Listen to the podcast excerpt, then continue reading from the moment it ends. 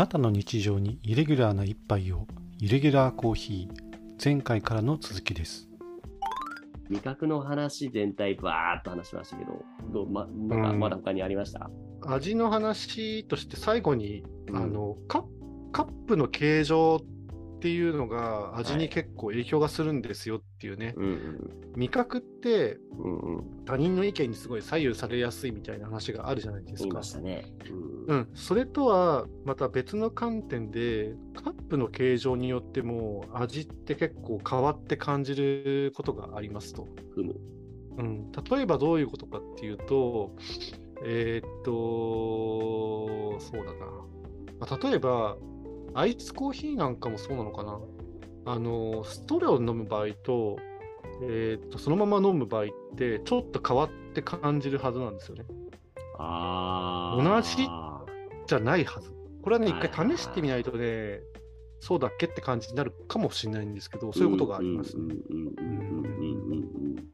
なるほど、なるほど。で、それ、まあ、今から、まあ、言うことのすべての、まあ、あのー基本というかね、根幹をなす話を今するんですけど、あのーはい液体が下にどうぶつかるかはい。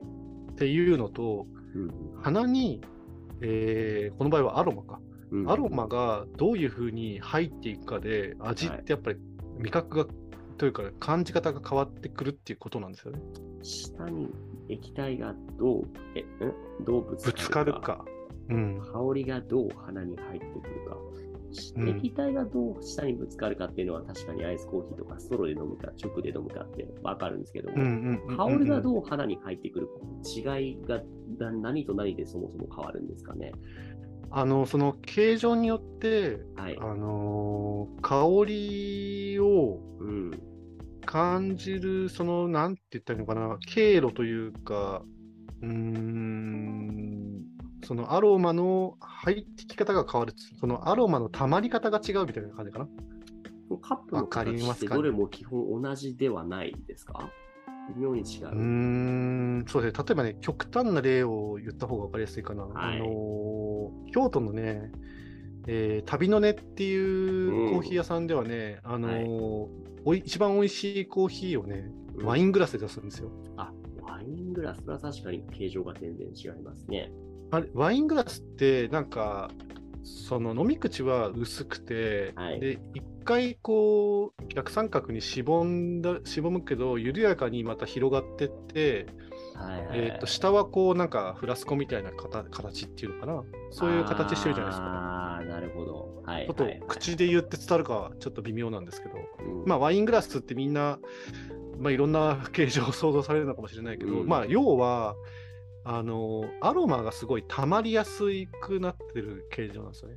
なるほど。ワイングラスってなるほ。どあれ歴史的に多分そのそういうアロマを楽しむようにガラス職人が頑張って作ってきたんじゃないかなって思ってるんですけどそれ。はワインを飲むときも同じように考えられてるってことなのかもしれないですね。そうそうそうそうそうそう、うん僕はそう思いますね。で、うんコーヒーもやっぱそうなんですよ。うんで、えーっと、まあ、そんな中カ話を戻すと、カップの形状によって、その香りの立ち上り方も若干変わってくるんですよね。なるほど。じゃあちょっと話を戻すと、まはいずその、まあ、形状によって味も変化します。それから材質はいはい。材質によってもまあ味は変わりますねと。じゃあ2つちょっと話していきますね。まず形状って言っても、まあ、これもだからあの様々あのコーヒーカップってあると思思いますけど、どうですか、い、ろんな形があると思いません？マグカップが一番メジャーかな。あーなんかよくあのスタバとかでよくマグでお出ししますねとか言って出てくるねそ。のあれがマグですよね。あのドーンでかいやつですね。ドーンっってでかいやつで、あのちょっとしっかりめの重たいそうそうそうそうそうそう。で陶器のカップのことですよね。うん。で、あれって結構飲み口のところがあの少し厚め、うん、太い、厚いですね。5ミリぐらいあんのかな？うん。5ミリもないか。うんもうちょっとあるかな。うん。まあ、それとはまた別に、あの、例えば、うん、ちょっとなんか、老舗、さっきの老舗のカあのカフェじゃないけど、とこ行くと、その飲み口の薄くて、少しこう、ゴージャスな感じのゴージャス丸い、丸みを帯びたような形のあそうそうそうそうそうですねカップですよね。カップとかね、こうちょっと開い開いた感じのね、カップ。はいはいはいはいはい。で、あのーそれにちょっと近いのが、あのー紅茶用のカップ、まあ、いわゆるティーカップってありますよね。はいはいうんティーカップもやっぱりあの紅茶の香り、本来持ってる香りを楽しむための形状になってるはずで、うんうんうーんまあ、コーヒーカップと多少形は違うんだけど、うんうん。うんうん。あの特徴的に共通してるのが、その飲み口が薄口、薄いっていうことと、あの少しこう香りがパッて広がるように、少し開いた形状をしてるってところが似てるかなと僕は思うんですけどね。飲み口が薄い、熱いってよく言いますけど、それによってどどう変わってくるんだろうって、未だによくわからなくて、違いもあまり感じ。それね、うんそうですね、そこね、言語化で僕できてないんですけど、はい。実際にその口が触れるところはい。だから、はい、なんか違うんですよ、なんか違う。口これがね触れるところが薄いとうん温度が伝わりやすいっていうのは関係したりしますかね？ああ、それはあるかもしれないですねう、ん確かに。うーんってい、あるうのが一かもしれない。つあるかもしれないと。うんあとはなんか飲み口があうんあどう？ぞああ、どうぞどうぞ。飲み口が熱い方が、なんかその陶器とあったら陶器の味を舌とかで感じやすかったりするのかな？なんかその陶器の味を感じてしまう。薄いとその味が極限までそのカップの味が入りにくかったりするとかあるかな。あどあ。逆にどうです？その薄い熱いっていうので、どう違うと今なら言語化できますか？いや、言語化。明らかに違うことは分かってるんですね。そうです、そうです。うんあのー僕はどっちかっていうと、薄口の方が好き。な、な、ですかねなんで好きなんですか？うーん、なんで好きなんだろう。今ね、言われてみるとね、はいわかんないですよね。気分なんですか？それとも全然味が違うとは言うけれども、うん。うん、それによってどうなるんですか？あっていうのは。な気分というよりもですね、はいその頭ではい。その薄口の方がはい。例えば酸味とかを感じやすい要はフレーバーを感じやすい、まあもちろんアロマかアロマも感じやすいっていうふうに勉強したからじゃあ薄口で飲むのが一番いいって思思い込んでるというか思ってるからそれが好きみたいなね。面白いな。頭 うん。頭から言ってる感じ。もうなんかそう言われたからそうっていう、まあでも結構真実だったりするんですかね。みんなでも、強さんレベルでそういうことを言うってことは、どどうなんでしょうね、ここって。難しい。まあ僕もそんなレベルレレベル高くないですから で、もうんまあ、例えばでも、厚口のマグだとなんて言ったらいいんですかね。まあ、どっちかっていうと厚口のマグって、まあ、丸いやつもあるか。丸いやつもあるけど、はいこう、ボーンって立立ち上がってるっていうか、その、はい。円筒円筒みたいなうんうんうんうん。やつが多い、多めですよね。はい。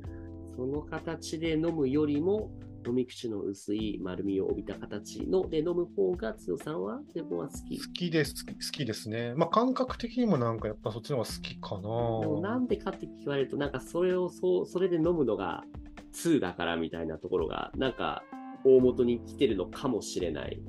でもそれを認めるのもなんかちょっと 尺じゃないけど。ちょっとね、宿題ですね、これはね。宿題ですねなぜそうなのかって自分の中でね、はい腹落ちできてればいいんですけどね。そうですよね。ちょっとそこ言語化ですね。お願いします。ね。っていう形状によって違いますと。そう材質の違いもね、あるじゃないですか。うんうん材質はね、割とね、言語化できそうな気がするんですけど、例えばまずどんな材質があるんでしたっえー磁器、陶器、けはいはいはい。それから紙コップとかね、はいはい、お持ち帰りの紙コップね。お持ち帰りの紙コップ、あとスチール。ああ、そのキャンプ製品とかのね。とかね、あとはまあ樹脂とかね、ガラスとか、まあいろいろありますよね。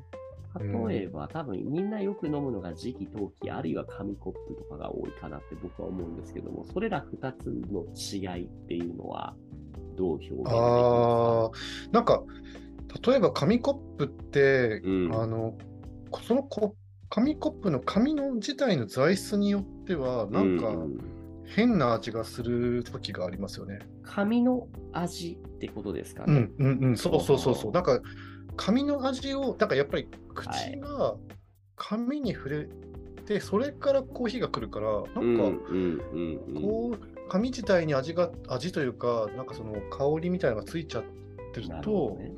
紙の味とコーヒーの味がなんか混ざって、うんってなる時がありますね。なんかこれね、あの以前あの、阪急百貨店で、なんかええ。コーヒーのフェスみ、フェスっていうか、なんか、イベントがあって、なんか、日本中の名だたるコーヒー屋さんが一堂に会して、うんみんなにコーヒー入れて、入れてくれるみたいなのがあったんですよ。えええでその時になんか試飲カップ、えまあ、コロナだったっていうのもあって、うん。うん試飲カップは、それまではなんかあのコロナの前はあの陶器のちっちゃいマグっていうか、まあなんか、あのーそういう、まあ、ちっちゃい、ちっちゃめのカップを渡されたんですけども、はい。あのその時は紙コップだったんですね。うんでその紙コップがね、なんかね、もうそもそもその紙コップからなんか味がしちゃうようなやつだったんですよ。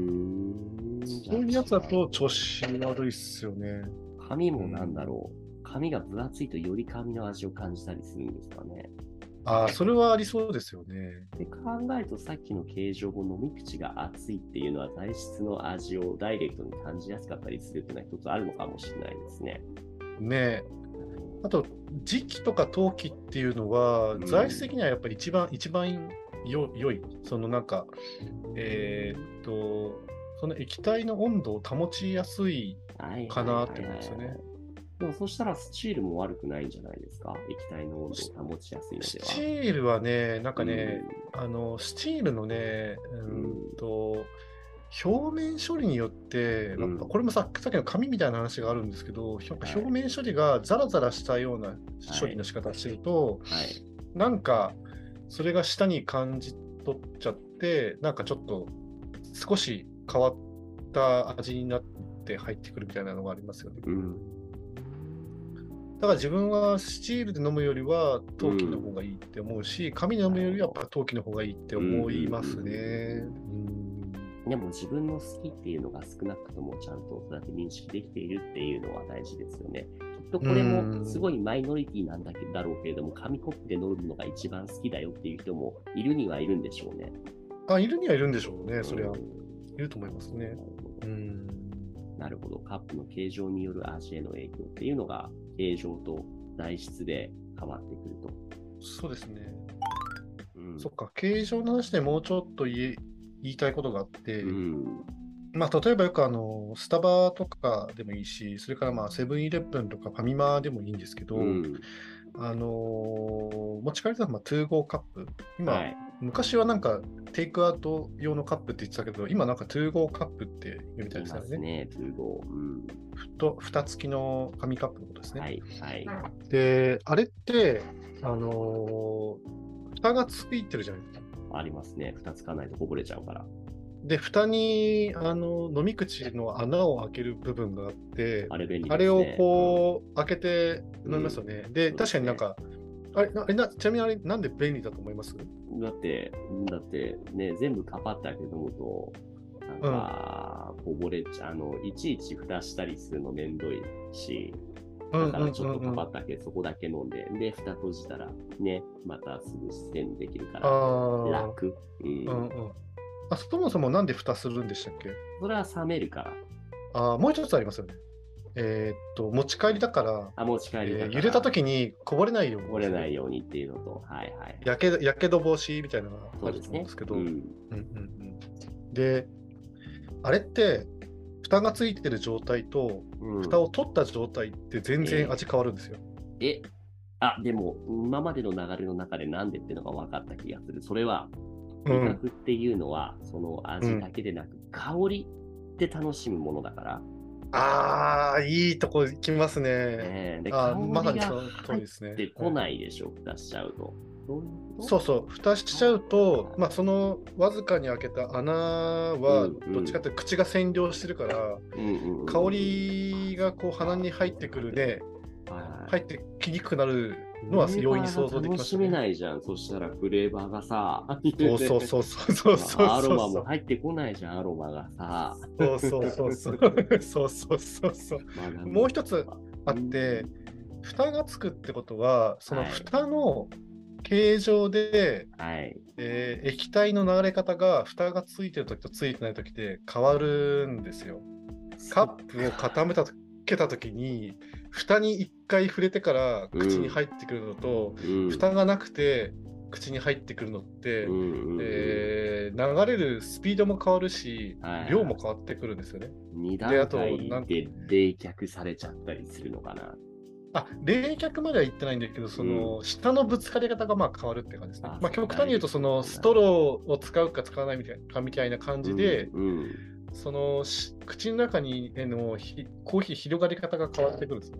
なるほど、なるほど。あそれで、それで、やっぱ味が変わる？はいはい。え、じゃあ何？蓋しない方がいいの？僕は蓋をしない方をお勧めしています。飲むときに飲む時蓋をだけ。外して飲んでくださいって、あのハンドドリップ講習会とかに来ていただいた人には、いはい実はその味覚の話とか味の話もするので、はいそういう説明をしてますね。うん達夫さんの前でセブンとかで to go カップのあのパパって先っぽのめくって飲むの、ほらっつって横から 怒られる。いやいやいやいやいや開けそれはて飲んでってもう言ったでしょって。いやいやいやいや、それはまあ、あの人それぞれうん。好みの飲み方もあるでしょうし、なるほどね僕はできれば、はい、そのアロマを一緒に味わいながら、フレーバーとして楽しんでほしいので、外した方が美味しいんじゃない？美味しいかもよって言ってるだけで、余裕がある時はね、ったがいいんだそうそうそうそうそうそうそう。うんうんうん、なるほど、わかりました。ちょっとじゃあ最後、それ宿題というか、ちょっと意識しておきますね。うん。そうですね。まあ、言語化のところもね、もっと、は、僕がまた深いというか、そのさらなるあの課題がね、あるんですけれども、はいはいまあ、それはちょっとまた、ちょっと今日は喋りすぎた感があるので別 別のタイミングでね 喋れたらいいなって思いますけど。じゃあ、一はい旦エンディングの方行きましょうか。お願いします。行きますか。はい。というわけでお送りしましたイレギュラーコーヒー。番組では皆さんのご意見、ご感想を募集中です。コーヒー好きからコーヒー初心者の方まで、ハッシュタグイレギュラーコーヒーでつぶやいてもらえれば番組内でお答えします。ポッドキャストや Spotify でお聞きの方は、ぜひ高評価、レビューもいただけると活動の励みになるので、よろしくお願いします。今回はここまで。次回もイレギュラーな一杯をありがとうございました。ありがとうございました。